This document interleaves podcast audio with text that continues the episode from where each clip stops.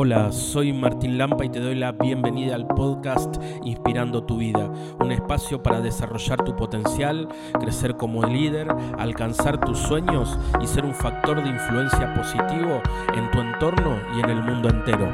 Prepárate porque lo mejor para tu vida está por venir.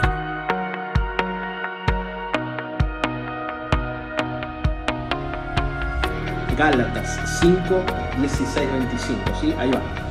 Dice, yo los exhorto a que se dejen conducir por el Espíritu de Dios, y así no serán arrastrados por los deseos de la carne, porque la carne desea contra el Espíritu y el Espíritu contra la carne. Ambos luchan entre sí, y por eso ustedes no pueden hacer todo el bien que quieren. Pero si están animados por el Espíritu, ya no están sometidos a la ley se saben bien cuáles son las obras de la carne, fornicación, impureza, libertinaje, idolatría, superstición, enemistades y peleas, rivalidades, violencias, ambiciones, discordias, sectarismos y disensiones, y envidias, ebriedades y orgías, y todos los excesos de esta naturaleza. Por el contrario, el fruto del Espíritu es amor, alegría y paz, magnanimidad, afabilidad, bondad y confianza, mansedumbre y temperancia. Frente a estas cosas la ley está de más porque los que pertenecen a Cristo Jesús han crucificado su carne con sus pasiones y sus malos deseos. Si vivimos animados por el Espíritu, también dejémonos conducir por Él. Damos este un texto muy rico, muy rico, vamos a empezar a desmenuzarlo juntos, ¿verdad? Eh, si quieren ir haciendo preguntas, está la, cajita de preguntas y ahí pueden ir haciendo, eh, que después al final voy a contestar las preguntas, ¿sí? Primera cuestión importante, en toda la Biblia se habla de la metáfora del fruto y de la siembra, ¿sí? Entonces, eh, todo lo que sembremos, eso se cosechará. ¿Verdad? Es un principio espiritual. Por eso el tema de la siembra del fruto es eh, lo que mm, eh, la Biblia habla y usa esta metáfora para hablar eh, de lo que es las realidades espirituales. ¿sí? Las realidades espirituales la Biblia la expresa con ejemplos. ¿no? Cuando Jesús habla del reino, también recuerda, dice, el reino es como la levadura en la masa o el reino es como un árbol, una semilla de grano de mostaza y así. Se usan cosas naturales para explicar los principios espirituales, ¿verdad? Entonces, fíjense esta cuestión, ¿no? Dice Pablo que nos exhorta a que dejemos nos conducir por el Espíritu de Dios y así no seremos arrastrados por los deseos de la carne. En la Biblia, ¿sí? Eh, primera cuestión, ¿no? Cuando se habla de vida, ¿no? Porque yo te estoy hablando de desarrollar la vida en el Espíritu, ¿sí? Cuando se habla de vida, hay tres palabras que usa la Biblia en el griego para eh, poder diferenciar, ¿vieron? Porque en el lenguaje bíblico, todo el Nuevo Testamento está escrito en griego. Entonces los griegos definían eh, las realidades con palabras específicas. Un ejemplo que no tiene que ver con lo que hablamos ahora. Para el griego, cuando hablaban de amor, nosotros decimos amor y lo usamos la misma palabra para expresar todos los tipos de amor, ¿verdad? El amor eh, de pareja, el amor a un hijo, el amor entre amigos, ¿verdad? Pero para los griegos no usaban palabras distintas para expresar los distintos tipos de amores. Por ejemplo, el amor de, amigos eh, es estorgé, el amor de familia es filé, bueno, y así, ¿verdad? Y el amor, de, el amor divino es agape, ¿sí? Usan la palabra griega agape. Bueno, cuando hablan de vida, lo mismo. Por eso en el Nuevo Testamento aparecen tres palabras, ¿sí? Cuando se habla de vida. Primera, primera palabra habla de griega, es bios, la vida bios. ¿Cuál es la vida bios? Es la vida biológica, la vida del cuerpo, ¿verdad? Es la vida eh, del cuerpo, la vida de las plantas y de los animales, bios, ¿sí? El primer nivel de vida. Después usa la palabra sige o psique, ¿sí? para hablar de la vida del alma o de la vida emocional. Psique, por eso ahí viene psicología, ¿verdad? Eh, es alma en griego, ¿verdad? Entonces, la vida del cuerpo, la vida natural, que es la vida biológica, la vida eh, del alma, que es la vida Sige, y la vida Zoe, ¿sí? que ahí me escribieron. Recuerdan que yo, ese está en el día 1. La vida del espíritu es la vida Zoe, la palabra griega es Zoe, y eso habla de la vida divina en nosotros, ¿verdad? Cuando Jesús dice yo he venido para que tengan vida y la tengan en abundancia, la palabra griega que usa ahí no es ni bios ni psique, sino que es zoe, que es la vida de Dios en nosotros, la vida sobrenatural. Amén, ¿me explico lo que digo? Cuando también Jesús dice, por ejemplo, eh, yo, eh, mis palabras son espíritu y vida, lo mismo, ahí vuelvo a usar la palabra griega zoe. Y también en este hermoso pasaje de Juan capítulo 3, en donde dice que eh, el que nace del agua y del espíritu, ¿sí? para entrar en, en, el reino de Dios tenemos que nacer de nuevo, nacer del agua y del espíritu, ¿verdad? Que tiene que ver con el bautismo. Entonces el bautismo también derrama en nosotros vida Zoe. ¿Por qué? Porque derrama eh, la semilla de lo sobrenatural. ¿Me siguen hasta acá? ¿Me explico? Entonces nosotros estamos ah, en este retiro de transformación a desarrollar la vida Zoe, la vida del espíritu, es decir, la vida sobrenatural. ¿Y cuál es el primer paso para desarrollar la vida sobrenatural? Es aceptar a Cristo como nuestro Salvador y Señor. ¿sí? Nosotros eh, el pecado original que produjo en vos y en mí, produjo la muerte espiritual, ¿sí? Es decir, cuando el hombre, el primer hombre, Adán peca, muere espiritualmente y, todas las consecuencias que eso trae. La muerte espiritual después es la muerte, se representa también, la consecuencia es la muerte física. Recuerdan que después del pecado es corta, se corta la comunión con Dios, eh, corta la comunión, o sea, pierde la vida divina con el pecado original. Entonces, cuando nosotros aceptamos a Cristo como nuestro Salvador y Señor, lo que se da es la regeneración espiritual. Volvemos a tener vida sobrenatural en nosotros. Amén. Y esto es muy importante. Cuando volvemos, cuando tenemos y aceptamos a Cristo como Señor y Salvador, y por el bautismo y por la confesión de fe, la vida divina nace de nuevo. Y esto es el nuevo nacimiento nacer del agua y del espíritu. Entonces, por eso recuerdan el pasaje de Nicodemo que le dice, pero ¿cómo? ¿Qué tengo que meterme en el seno de mi madre y volver a nacer? No, no. Jesús le estaba hablando de que tenía que pasar de la vida natural a pasar a la vida sobrenatural, que es la vida Zoe, la vida del espíritu. Cuando nosotros aceptamos a Jesús en nuestro corazón, la vida Zoe empieza a... Eh, eh, nacemos de nuevo porque la vida Zoe se activa en nosotros. Amén. Ahora bien, la cuestión está acá en lo que nos dice Gálatas, ¿verdad? Porque dice que eh, la vida Zoe está en nosotros, pero nosotros la tenemos que desarrollar. Por el bautismo y la confesión de fe, cuando aceptamos a Cristo, nos convertimos en templos del Espíritu Santo. Pero esa vida Zoe está en semilla, esa vida del Espíritu está en nosotros, pero tiene que ser desarrollada porque eh, muchas veces Jesús dice que el reino de Dios, por ejemplo, es como la semilla de grano de mostaza. Recuerdan que uno la planta, pero tiene que crece y se desarrolla. Bueno, así también la vida de Dios se tiene que desarrollar en vos. Y cuando eso empieza a ocurrir, empieza lo que dice Gálatas y que leímos hoy. ¿Qué es lo que pasa? Que la vida del Espíritu lucha en tu interior contra la vida de la, carne en Gálatas no es el cuerpo, sino que es la vida de pecado. ¿sí? Es como que nosotros tenemos dos yo. Tenemos el yo falso, el yo carnal o el yo, el falso yo, ¿verdad? Y tenemos el yo místico, que es el yo espiritual, el, es el yo de la vida del espíritu. Esas dos dimensiones, ¿sí? Están en vos. Ahora, ¿cuál va a ganar en, vos? Es la que alimentes. Amén. La que vos alimentes es la vida que, que va a ganar. Entonces, por eso dice que Pablo nos desafía y nos dice, eh, eh, que nos, nos exhorta que nos dejemos conducir por el Espíritu de Dios. Y así no seremos arrastrados por los deseos de la carne. Y dice, porque la carne desea con el Espíritu y el Espíritu contra la carne. Y ambos luchan entre sí, por eso ustedes no pueden hacer todo el bien que quieren. Eh, cuando empezamos en este camino, que es el camino de el camino de transformación personal es el camino de conversión, podemos decir también, ¿verdad?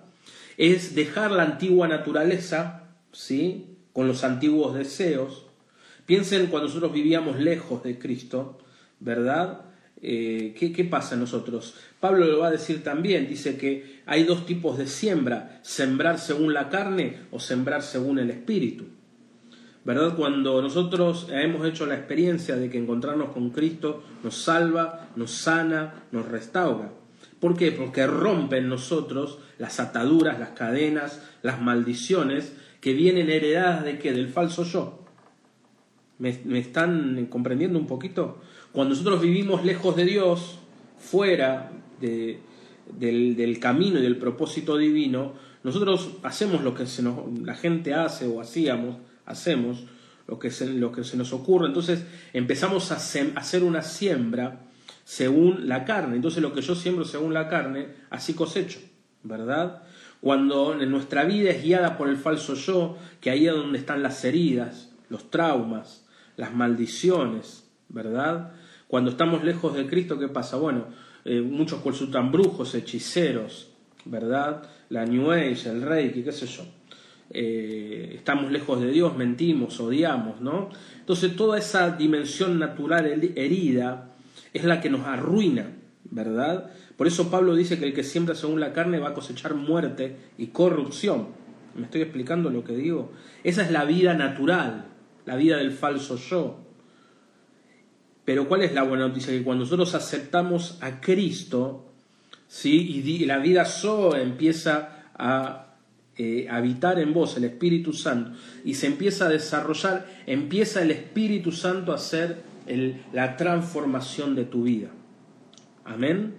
Porque esto es importante y esto es clave en la vida cristiana y acá tendré, quiero explicarte un punto que es fundamental. Porque muchas veces esto se explicó mal y nosotros entendimos mal la vida cristiana. La vida cristiana, eh, la raíz es mística, porque la vida cristiana es una vida en el Espíritu, guiada por el Espíritu Santo. No es la vida cristiana hacer cosas buenas nada más porque muchas, Pablo, toda la carta de Romanos de Pablo explica claramente esto, yo te lo voy a explicar sencillo, ¿me entendés? Porque el punto es el siguiente, eh, la ley, como dice Pablo, nos dice lo que está mal, pero dice Pablo que no nos da la fuerza para cumplirla. Porque muchas veces nosotros, el gran error, ¿sabes cuál es? Es que nosotros queremos cambiarnos a nosotros mismos en nuestra propia fuerza y eso no funciona. El cambio eh, no es un voluntarismo, ¿me explico? Y esto lo quiero eh, dejarte lo que lo tenga bien claro. El cambio no es, no es una... Bueno, obviamente vos te lo tenés que proponer, ¿verdad? Pero la voluntad humana, como está herida por el pecado, es de corto alcance. La transformación no es una obra humana. La transformación es una obra del Espíritu Santo. Amén. ¿Me estoy explicando lo que, eh, lo que estoy diciendo, ¿me estás entendiendo? Por eso muchas veces nosotros queremos cambiar cosas y ¿cuánto dura? No, quiero dejar de fumar. ¿Y me dura cuánto? Y viste, una semana, un mes, y después vuelvo a lo mismo. No, quiero, quiero perdonar y no me sale. Y viste, y no me sale, y no me sale, entonces estamos. Y claro que no nos va a salir, porque humanamente es imposible, ¿verdad? Eh, no quiero estar alegre eh, cuando estoy mal, pero no me sale. ¿Y por qué? Porque la naturaleza humana te va a tender a a, volver ¿no? a amargarte, a estar angustiado. Ahora, ¿cómo puedo tener paz cuando todo va mal? No puedo, y claro, porque la vida natural eh, busca la paz externamente. ¿Me estoy explicando? Eh, no quiero dejar la droga, quiero cambiar todo cambio que nosotros queremos hacer. Eh, ¿Sabes por qué fallamos? Porque lo queremos hacer en nuestras propias fuerzas. Y esto dura poco. Ahora bien, si lo que toma control de vos es el Espíritu Santo, ahí entramos en otra cosa, porque el, como te decía en el retiro, en lo que lo están haciendo, bueno, voy a spoilear un poquito. El, día 2, que es poder para cambiar, el poder de Dios es derramado en tu corazón. Entonces, eh, tenemos el poder de cambiar, porque el poder no es mío, es el poder del Espíritu, ¿verdad? Eh, no puedo dejar de drogarme, pero en el espíritu puedo, porque todo lo puedo en Cristo que me fortalece. Amén. Vos fíjate que un sinónimo de hablar de la vida en el espíritu que usa eh, Pablo es estar en Cristo. O sea, todo lo puedo en Cristo. Es decir, podemos parafrasear esa frase, decir todo lo puedo en la vida, en Zoe, en la vida del espíritu. ¿Sí? Eh, entonces, cuando tu voluntad está informada, cuando tu voluntad poco a poco la, empieza a poseer el Espíritu Santo, ¿verdad? Eh, tu voluntad es fortalecida, tu voluntad. Entonces ahí eh, tu voluntad está imbuida del poder de Dios, del Espíritu Santo que está tomando control de tu interior. Entonces ahí tenemos la fortaleza para resistir la tentación, tenemos la perseverancia para avanzar en la adversidad, ahí podemos tener paz en la tormenta, ahí podemos amar al que no nos ama, porque nuestra voluntad está informada, está, está siendo conducida por el Espíritu Santo. Amén. La clave está, y ese es el paso de una vida natural a una vida sobrenatural. ¿Me estoy explicando lo que digo? Si no, eh, bueno, a ver, vamos a ver algunas. Voy a avanzar un poquito más, ¿no? Fíjate qué interesante esto, se, se están captando. Y esta es la clave de vivir cristiano, es la raíz mística. Es decir, que no nos guíe en nuestra vida el odio, que no nos guíe las heridas, que no nos guíen las maldiciones, que no nos, no nos guíe nuestro falso yo, sino que nos guíe el yo místico, que es el que se va transformando nos vamos despojando. Pablo lo va a decir, te voy a leer otro texto, fíjate que Pablo usa otro, otra palabra, son todos sinónimos para hablar más o menos de lo mismo. Eh, Pablo, el falso yo, lo dice hombre viejo. Por eso yo te recomiendo, eh, yo te voy a leer un pedacito del capítulo 4 de la carta a los Efesios, eh, pero yo te recomiendo que te leas toda la carta a los Efesios porque es una bomba. Toda la carta a los Efesios habla de esto y es impresionante la sabiduría que tiene, y no solo la sabiduría porque la palabra de Cristo va formando en nosotros la vida del espíritu, del espíritu, ¿verdad? Vos fijate que dice eh, Pablo en la carta a los Efesios del capítulo 4, ¿sí? ya te lo voy buscando, 4, eh, dice 4.22, ¿sí? Efesios 4.22. Dice, de él aprendieron que es preciso renunciar a la vida que llevaban despojándose del hombre viejo, que se va corrompiendo por la seducción de la concupiscencia, para renovarse en lo más íntimo del espíritu y revestirse del hombre nuevo creado a imagen de Dios en la justicia y en la verdadera santidad. Fíjate, este pasaje es oro en polvo. Efesios 4, 22, 24. Léelo. Yo te recomiendo, si alguien lo quiere escribir ahí para que todos lo tomen, nota. Efesios 4, 22, 24. Ese, te, recomiendo que ese texto lo leas una y otra vez, lo memorices, lo ores, para que esa realidad impacte y te transforme. ¿sí? La palabra de Dios es la vida del Espíritu que te transforma.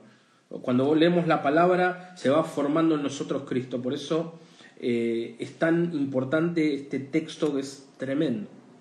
Lo leo de vuelta. De él aprendieron que es preciso renunciar a la vida que llevaban, despojándonos del hombre viejo que se va corrompiendo por la, la seducción de la concupiscencia. ¿Sí? Es decir, tenemos que renunciar al hombre viejo porque el hombre viejo es el hombre natural, el falso yo. ¿Viste? Y este hombre viejo, este falso yo, ¿qué es lo que busca? Busca la felicidad en los lugares equivocados. ¿Sí?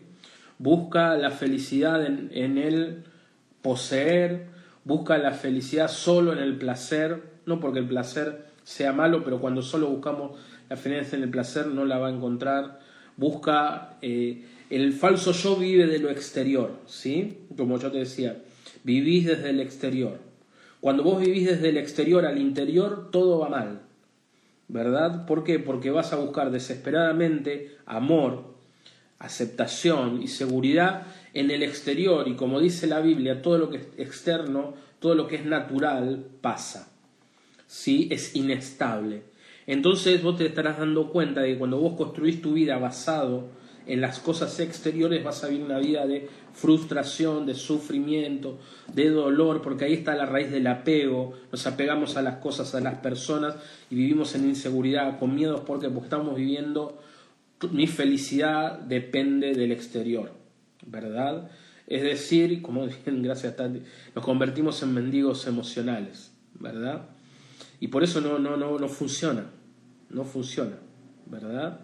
Entonces, eh, eh, y desafortunadamente muchos cristianos viven así, porque no conocen esto, ¿verdad? La clave es no, no porque las cosas del exterior sean malas, a ver, quiero que me comprendas bien. Eh, tener personas que nos amen es bueno, tener cosas materiales está bueno, pero el tema es que no vivir apegado y que eso no sea la fuente de la felicidad. ¿Me explico? ¿Por qué? Porque una cosa hoy la puedes tener y mañana no. ¿Verdad? Un vínculo hoy puede estar en tu vida y mañana no. Entonces por eso, eh, cuando nosotros dejamos de vivir desde el exterior y buscar solo en el exterior la felicidad y la satisfacción y empezamos a vivir desde adentro, desde el interior, vamos a poder vivir y relacionarnos con las cosas, con las personas en libertad, sin ese apego desordenados, sin convertirnos en mendigos emocionales, de andar, viste, como... ¿Por qué? Porque eh, la fuente de seguridad, la fuente de amor, la fuente de paz va a ser el Espíritu Santo que vive en vos. Amén. ¿Me estoy explicando? Por eso dice que es... Eh, dice Pablo que despojándonos del hombre viejo, del falso yo, ¿verdad? Para renovarnos en lo más íntimo de nuestro espíritu. Fíjate qué expresión, renovarnos en lo más íntimo de nuestro espíritu. Y ahí vuelve a aparecer la palabra soy. ¿Sí? Entonces, renovarnos en lo más íntimo de nuestro espíritu. Ese es el camino de transformación personal. Y te voy a dar un ejemplo ¿no? de, lo culinario. A mí me encanta cocinar amo la cocina, eh, es una terapia. Entonces, ¿cómo es este proceso de transformación para entenderlo un poquito más claro? Eh, este camino de, que matar al hombre viejo y que viva en nosotros el hombre nuevo, porque dice Pablo, tenemos que revestirnos del hombre nuevo. El hombre nuevo, dice Pablo, está creado a imagen de Dios en la justicia y en la santidad. Claro, porque la vida del Espíritu nos va haciendo santos, nos santifica. Eh, cuando nos revestimos del hombre nuevo, el hombre nuevo es Cristo en mí, ¿verdad? Es ser otro Cristo en la tierra, es decir, vivir en santidad. La vida del Espíritu es la vida de la santidad, pero ¿cómo se da este proceso de transformación? Porque acá otra palabra clave importante es proceso, porque la transformación no se da de un día para el otro, ¿verdad? Y te lo voy a explicar, como te decía, con algo de, lo culinario, de la, de la cocina. ¿Vieron cuando uno, no sé si a uno hicieron una vez frutilla Acá en Argentina le decimos frutilla, en otros lugares le dicen fresa, ¿sí?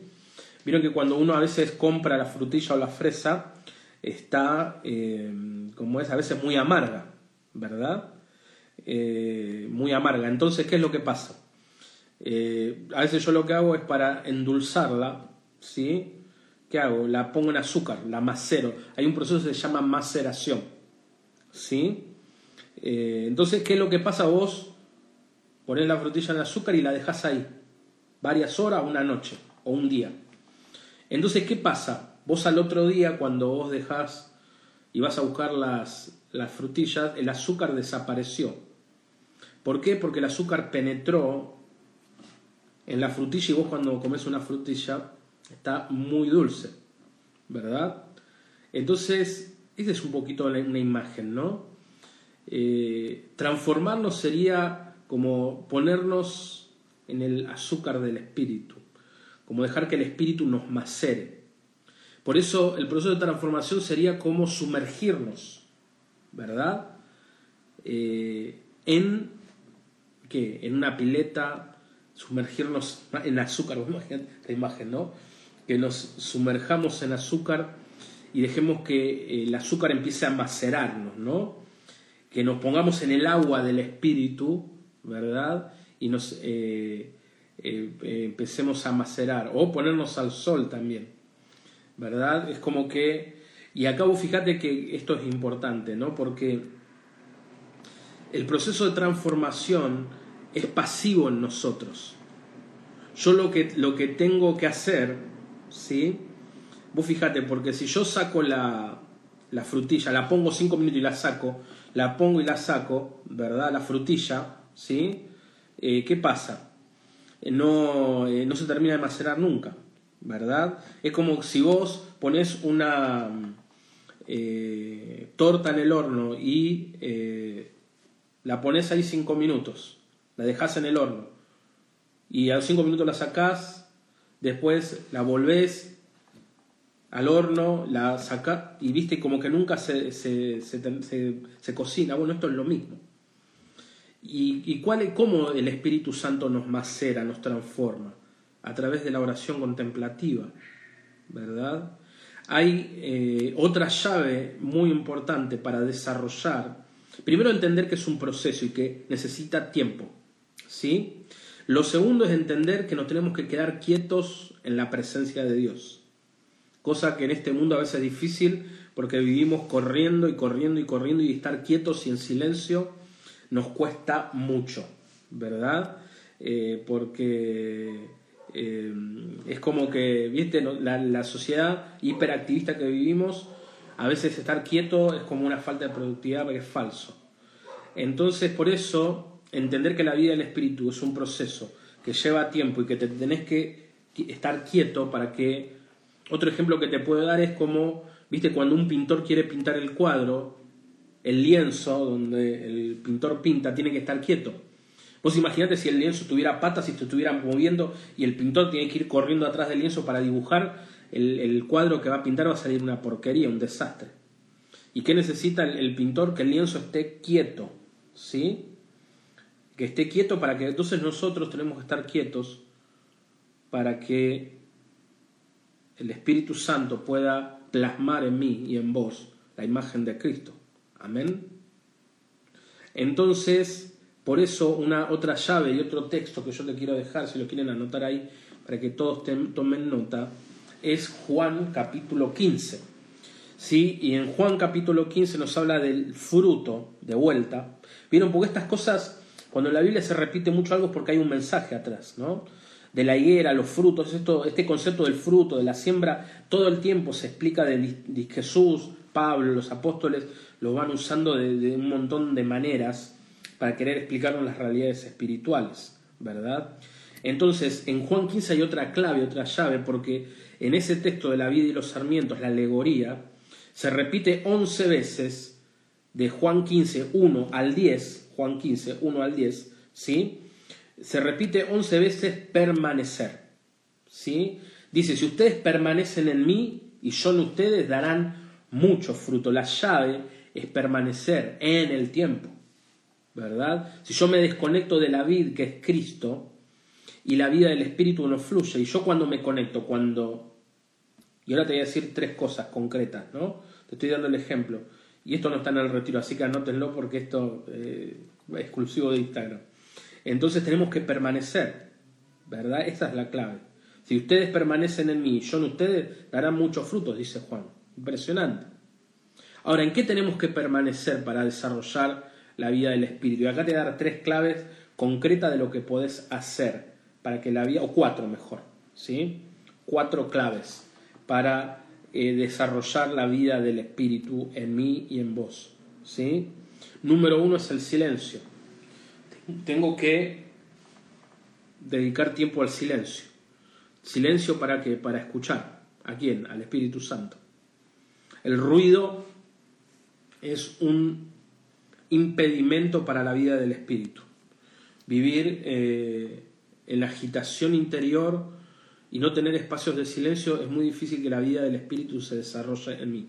Entonces necesito silencio, ¿no? Empezar a cultivar silencio. Obviamente no, no, no, no digo que porque tenemos una vida activa, no, es que nos vamos a encerrar cinco horas por día, pero sí hacer pequeños espacios de silencio, 10, 15, media hora a diario, ¿no? en la medida de las posibilidades, donde podamos hacer silencio. Lo segundo que desarrolla la vida del Espíritu es permanecer en la palabra, ¿verdad? Porque Juan 15 dice, si ustedes permanecen en la palabra, pidan lo que quieren y lo obtendrán. Si ustedes permanecen y mi palabra permanece en ustedes, ¿por qué? Porque el, espíritu, el autor de la Biblia, quien es el Espíritu Santo. Entonces, varios me decían que les ayudó mucho en la hoja de trabajo, en este retiro de transformación, eh, porque es como que hacemos un estudio bíblico. Yo les dejo los textos y tenemos que hacer como un camino de, eh, transformación, eh, de, lectura bíblica, estudiar la Biblia. Entonces, esta es la segunda clave. el silencio, la segunda clave es permanecer en la palabra, leer la palabra, orar la palabra, memorizar porque la palabra genera vida del espíritu. Vos tenés que entender, cuando vos memorizás la palabra y lees la palabra, es como que el Espíritu Santo te estuviera entrando en tu corazón. Amén. Y esto es muy importante. Hay muchos cristianos católicos que no leen la palabra, no tienen, no la entienden, no la saben. Por eso me esfuerzo tanto en transmitir la palabra, porque la palabra genera vida del espíritu, ¿verdad? El silencio, la vida del la palabra de Dios. Lo tercero, es la oración, ¿verdad? Cuando tenemos vida interior, es decir, dedicamos y permanecemos en la oración, importante. Y lo cuarto y último es el darme a otros. ¿Por qué? Porque la vida del Espíritu aparece cuando yo tengo vida de servicio, cuando yo estoy haciendo algo por alguien, ¿verdad? Eh, el Espíritu Santo para qué se derrama? Para la evangelización. ¿no? Y esto es muy importante entenderlo porque a veces eh, el espíritu, ¿sabes lo que va a romper? Eh, nosotros tenemos que tener mucho cuidado con el narcisismo espiritual. ¿sí? Eh, y esto es, es muy importante porque estas cosas se cuelan sutilmente, ¿verdad? para, con corrientes del mundo, el mundo en el sentido de, de cosas que no tienen que ver con nuestra fe, ¿verdad? Entonces, tenemos que tener mucho cuidado con el narcisismo espiritual, porque tenemos que entender que toda espiritualidad es para que nosotros podamos amar al prójimo, ¿sí?